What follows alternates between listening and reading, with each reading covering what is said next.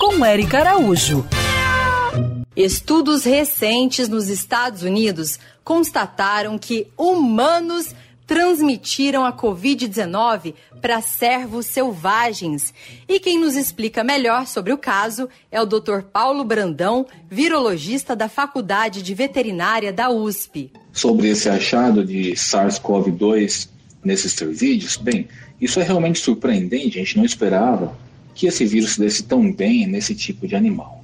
Mas a gente sabe que já houve contatos entre seres humanos e outros animais, como cães, é, gatos, é, animais zoológicos, os quais ah, adquiriram vírus, podem ter transmitido entre si, mas nunca transmitiram de volta para os seres humanos. E esse é o mesmo caso desses cervídeos. O vírus se transmitiu entre os cervídeos na vida, na vida livre, né, no ambiente selvagem, se manteve é, entre eles, mas é, como nos outros casos, não pulou de volta para o humano. É, é normal, claro, que para cada indivíduo infectado a gente tenha é, linhagens diferentes de vírus, o vírus muta e se apresenta diferente em cada tipo de hospedeiro. Mas a conclusão é: quanto mais a, a gente preservar o ambiente, quanto mais a gente respeitar os limites entre seres humanos e outros animais, melhor vai ser para a saúde humana, para a saúde desses animais e para a conservação em si. Então, quanto mais a gente, a gente respeitar nossas distâncias, melhor para todos. As pesquisas sobre o coronavírus não param e o que se sabe até agora é que os animais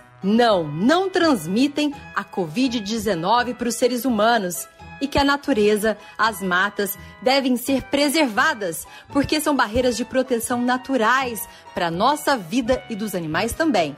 Siga essas pegadas e para saber mais me segue no Instagram, Erica Bichos.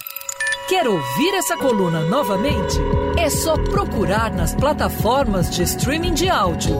Conheça mais dos podcasts da Band News FM Rio.